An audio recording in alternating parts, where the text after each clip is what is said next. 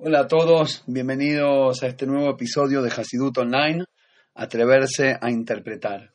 El podcast de hoy lo dedicamos en memoria de Jaime Maharón Ben Mordechai, eh, por su hijo Sebastián, el Yortzeit este Chávez, así que le deseamos que la Neyamá tenga una elevación.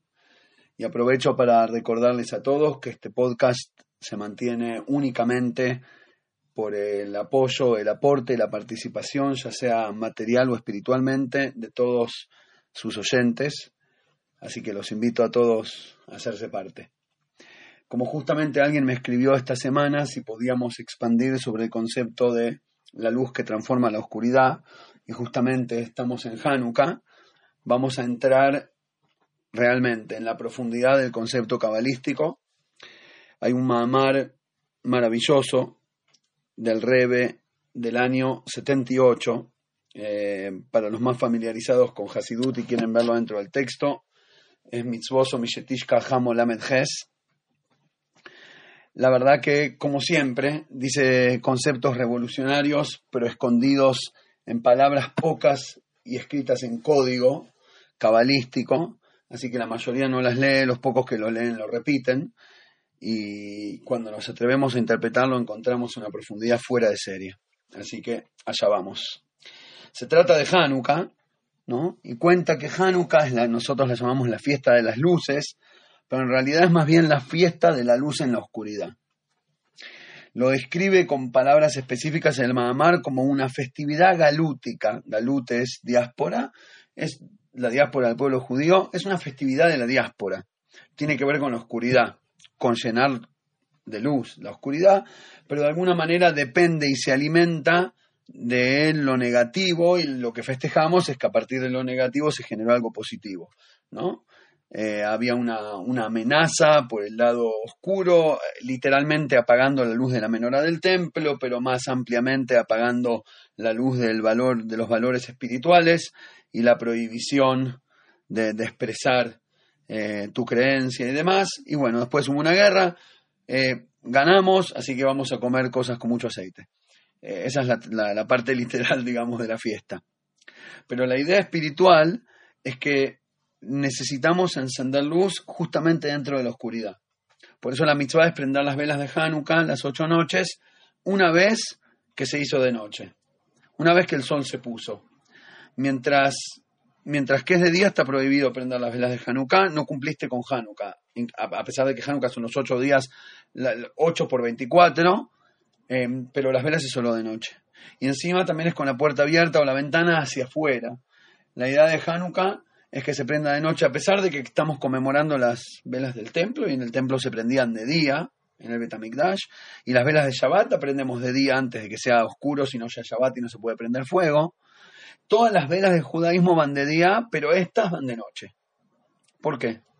Porque Hanukkah se trata de una época de Galut. Y el Maim era clara, a pesar que cuando ocurrió Hanukkah teníamos el templo en Jerusalén, de hecho ahí está toda la idea, que impurificaron los aceites dentro del el, el, el del templo en Jerusalén.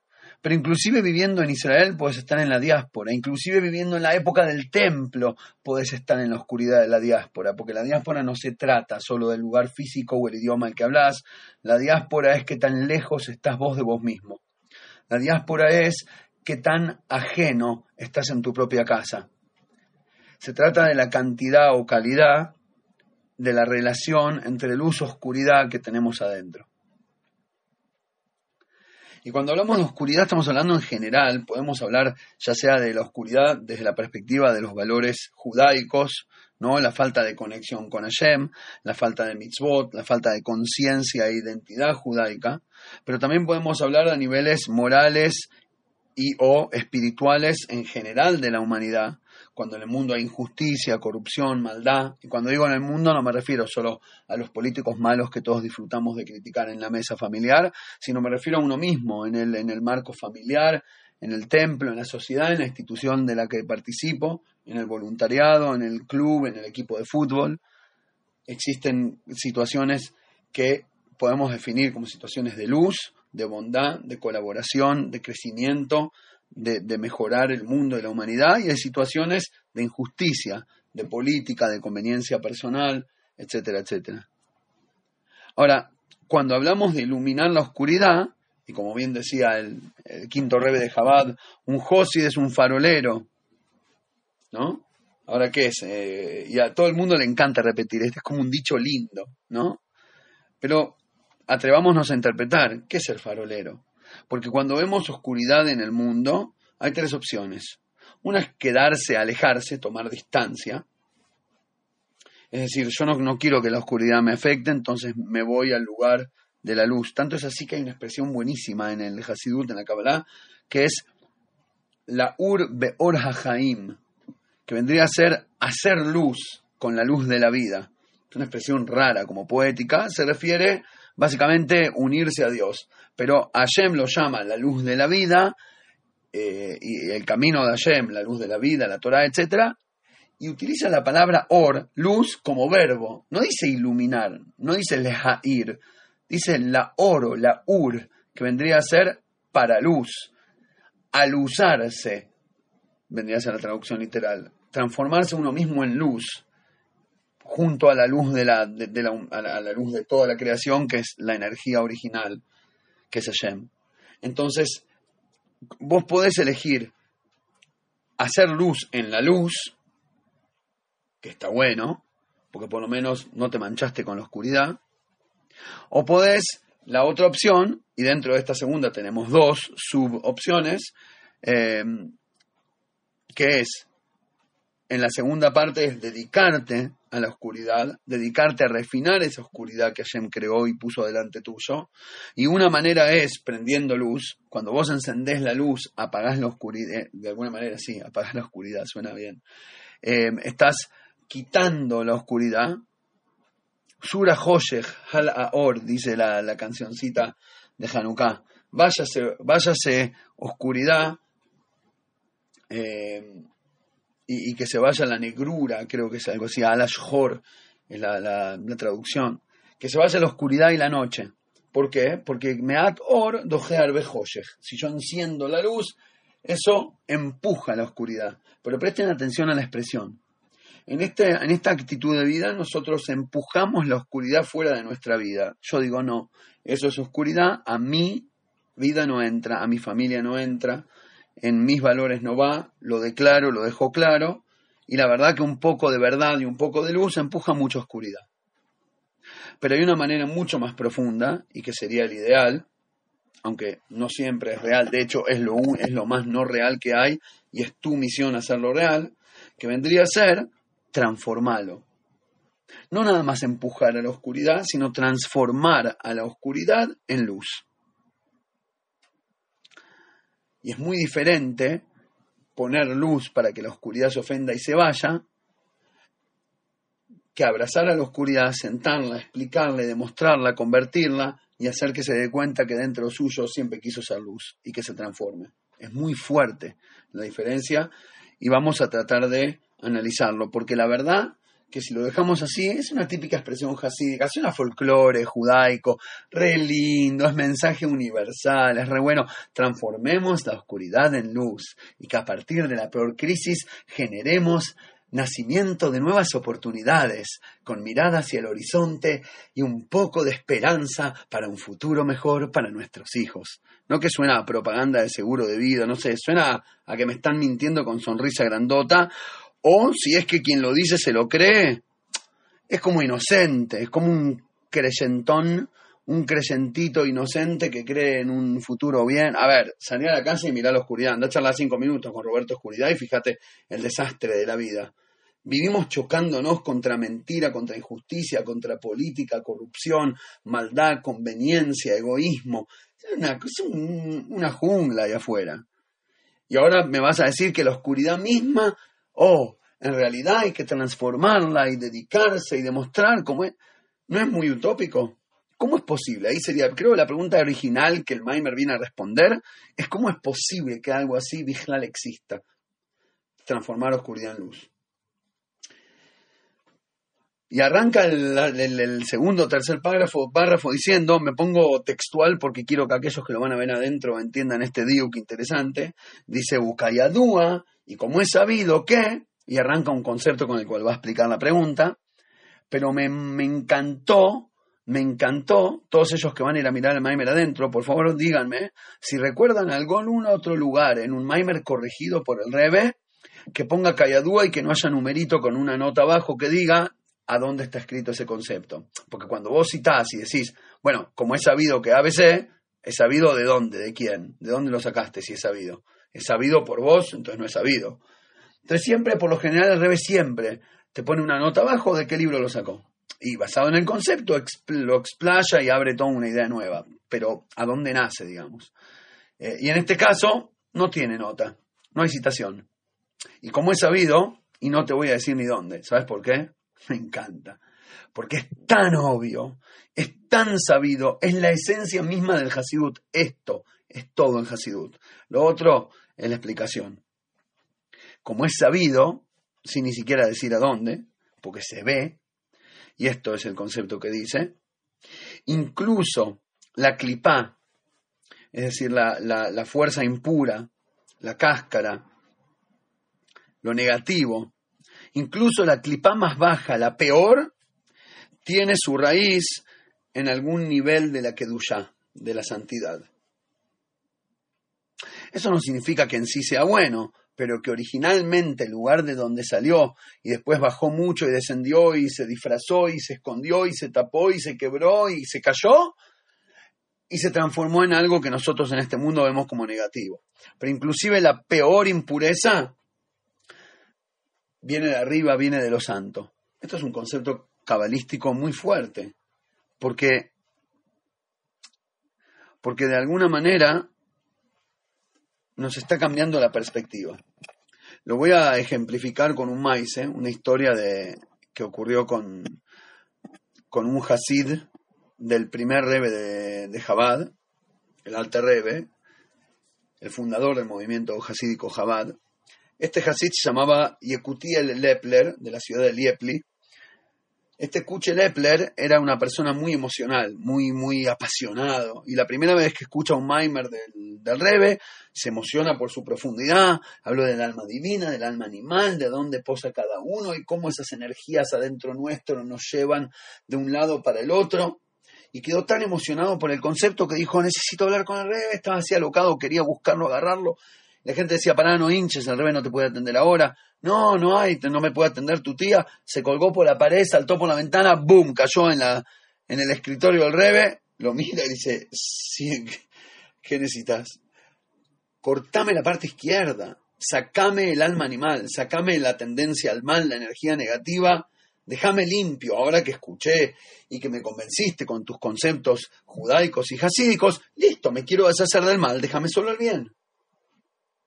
El Alterdebe entró en una profunda meditación, cerró sus ojos y después de unos minutos como que vuelve y le dice medio cantando, una, le cita un versículo, un pasuk, que decimos todas las mañanas en el rezo.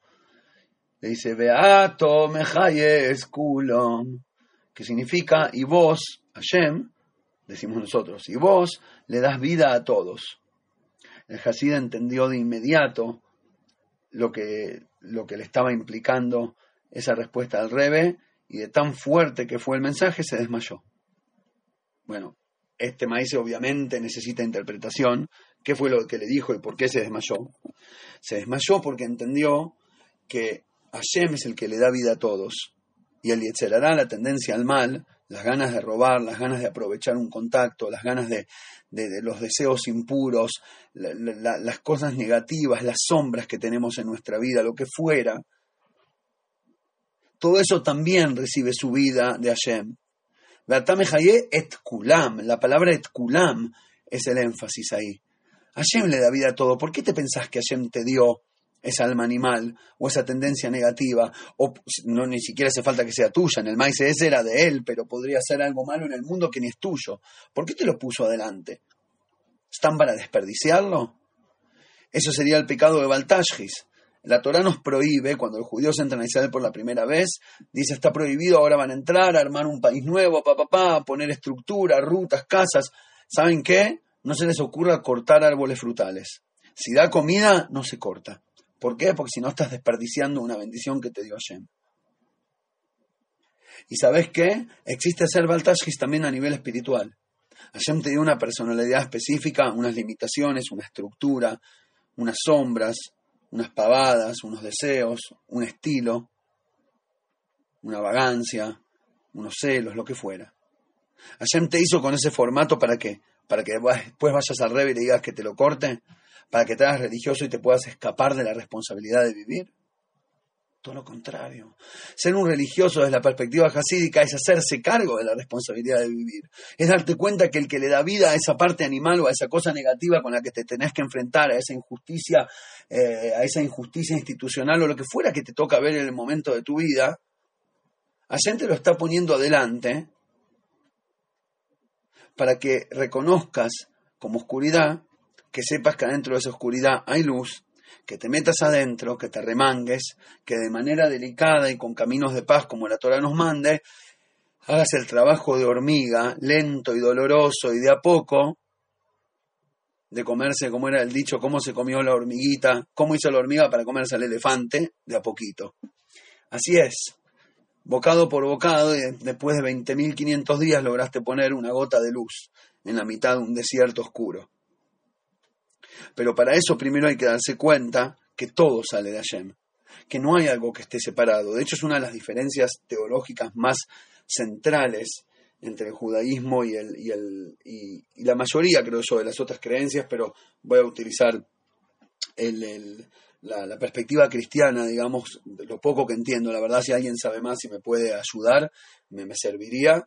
Eh, pero de lo poco que entiendo, de los contactos que tengo, de lo que he leído, como que la creencia es que hay, está Dios y está el diablo. Y son dos energías que se contradicen y se pelean una contra el otro y vos acá abajo en este mundo, en esta vida, elegís un lado. Te pones del lado de Dios y vas al cielo forever o te pones del lado del diablo y vas al infierno forever.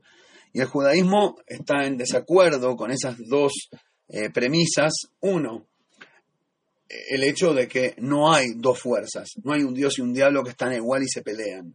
No hay Shema Israel Hashem Shtaim. Para nosotros es Shema Israel Hashem Had y hemos dado la vida por eso. Frente a esa creencia también, cuando tomó una forma violenta hace 500 años, gracias a Dios que ya no lo es, pero en su momento lo fue, y, y nosotros hemos ido a la, a, la hoguera gritando Shema Israel Hashem Had. ¿Y qué es Hashem Had? Que no hay dos que se pelean, no hay el diablito contra el diosecito hay una sola fuente para todo y por lo tanto no hay ir al infierno forever. Según el judaísmo, el infierno son por 11 o 12 meses. Es decir, al infierno se va, según la creencia judaica, solo como proceso de tintorería, para lavarse, limpiarse y quedar limpio para ir a juntarse con Hashem en el Gan Eden. Siempre al final terminás en el cielo. No hay ir al infierno. Ir al infierno es una cosa pasajera para limpiarse. ¿Por qué? Porque en definitiva no hay dos y por ende no puedes terminar en el otro lado, porque el otro lado es un disfraz. Y por eso justamente la vida, según esta perspectiva, se trata de refinar las chispas, así es la expresión cabalística. ¿Qué es refinar? Revelar, descubrir, quitar el disfraz, sacarle, sacarle la cabecita del Mickey Mouse al, al señor disfrazado en la calle y preguntarle cómo se llama en serio. Descubrirlo en tu conciencia, en el mundo. Pero en realidad no hay otro. La premisa número uno y la única y la única y primera premisa del judaísmo es que Ein od milvado. Y eso es algo que enfatiza el Hasidut muchísimo. No hay nada fuera de él. Es muy loco que cuanto más la gente lee el libro santo, más le cuesta entender la primera premisa de todas. No hay algo fuera de Hashem. No hay los religiosos y los no. No hay las cosas buenas y las no. No hay Dios y el diablo.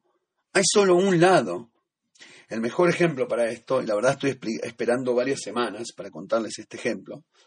Em, espero no haberlo dicho en el pod. La verdad es que doy casi 35 clases por semana y lo conté, pero no me acuerdo.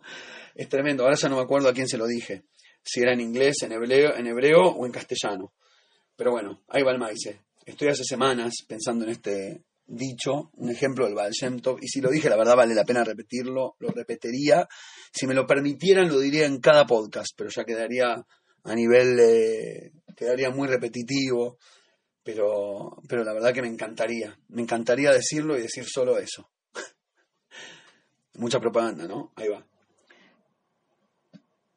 El Balcento dice que todo el tema del Yetzer Hará, todo el tema de la inclinación al mal y o los pecados, la maldad, los errores de la vida, alejarse de Hashem, la clipá, la impureza, todo eso negativo, desde la perspectiva hasídica que viene a enseñar el Baal es como el ejemplo de un rey que para probar la lealtad de su esposa, la reina, se va a un lugar lejano, la deja, le arma una trampa con sus ministros que la lleven a un lugar de no sé qué, y ella está sentada en un bar y se le acerca un hombre que al final termina siendo él, pero él viene ya, qué sé yo, con la barba crecida, de noche, con un, este, algo que le cubre la cara y hizo ejercicios eh, para poder cambiar la voz. Y la cuestión es que llega disfrazado y le hace pensar a la reina que él es otro hombre.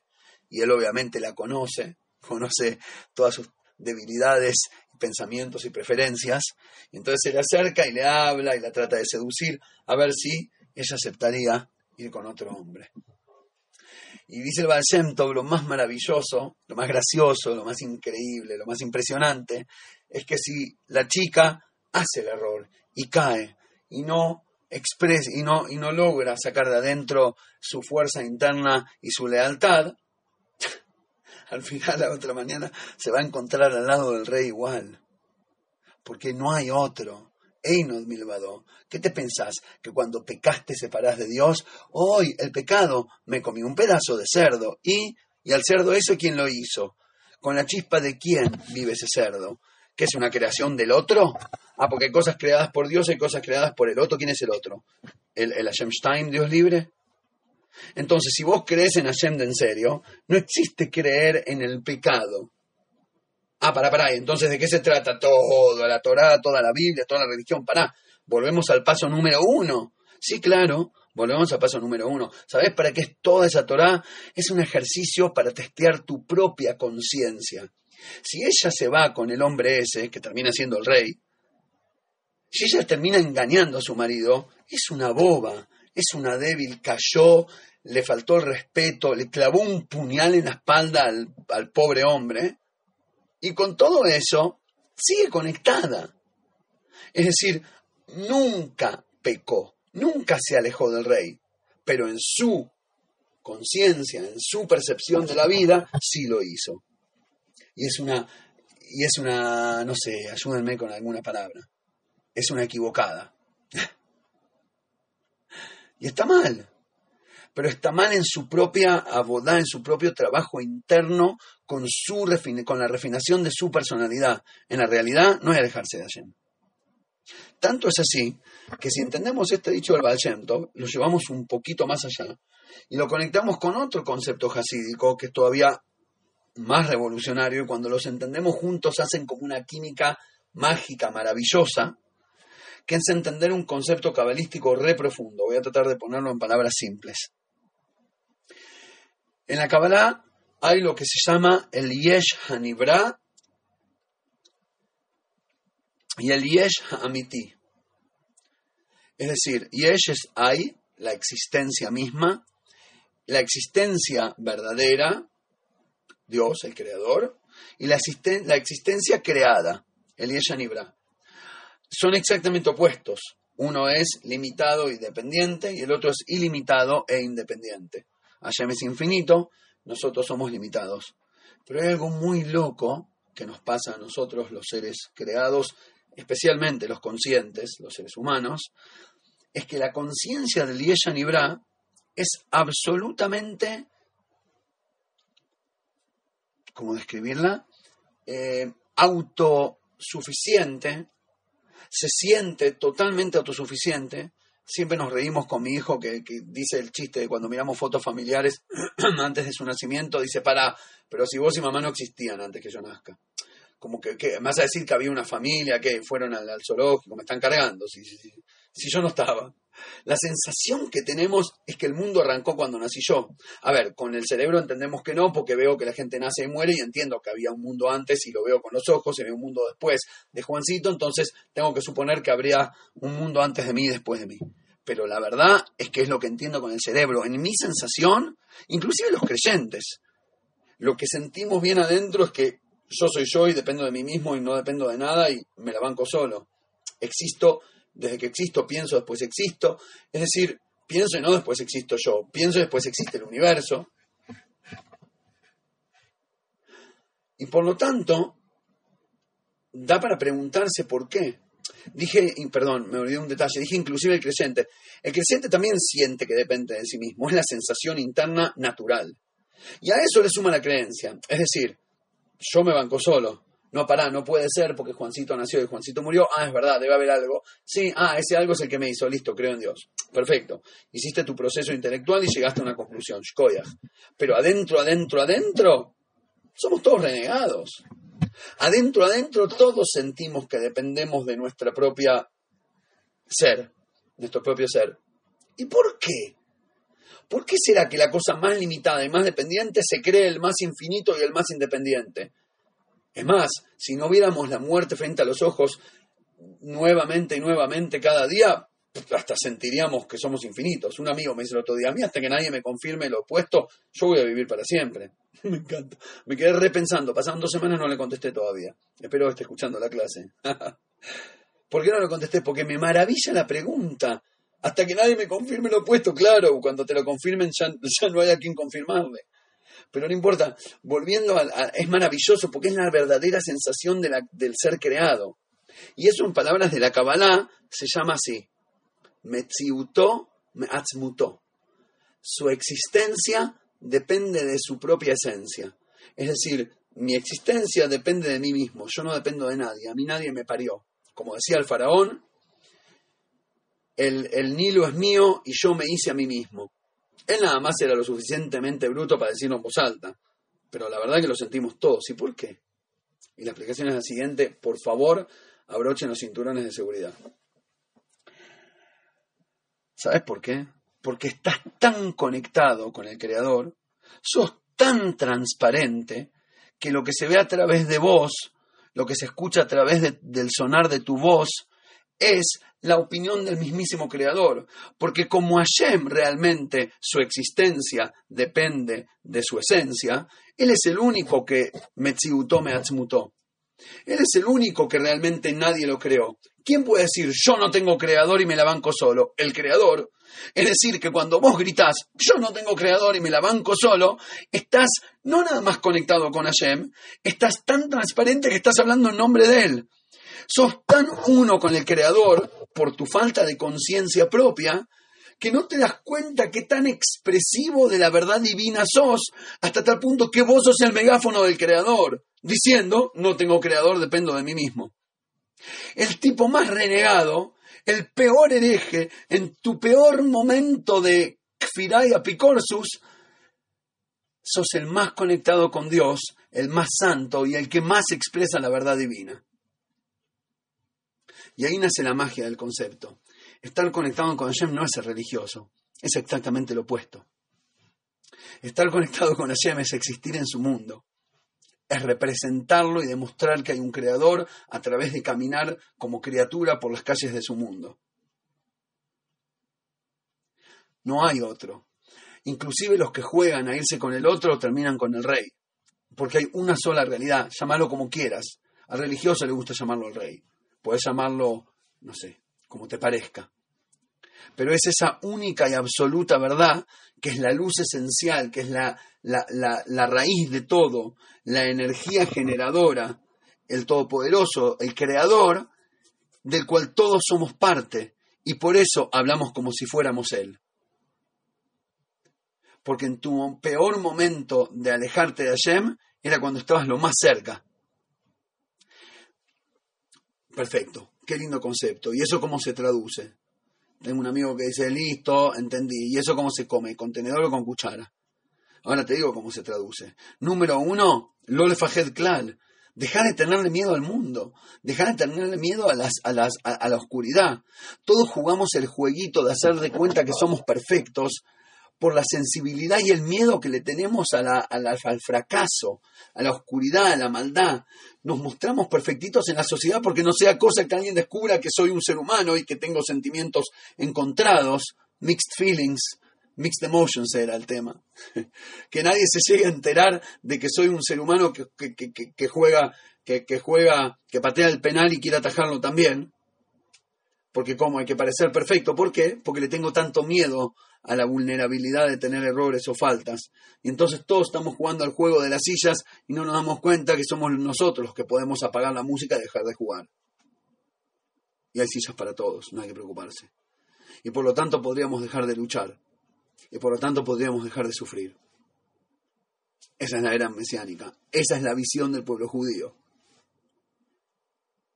Y esto se relaciona directamente con la, la allá de la semana, donde habla del reencuentro entre Yosef y sus hermanos.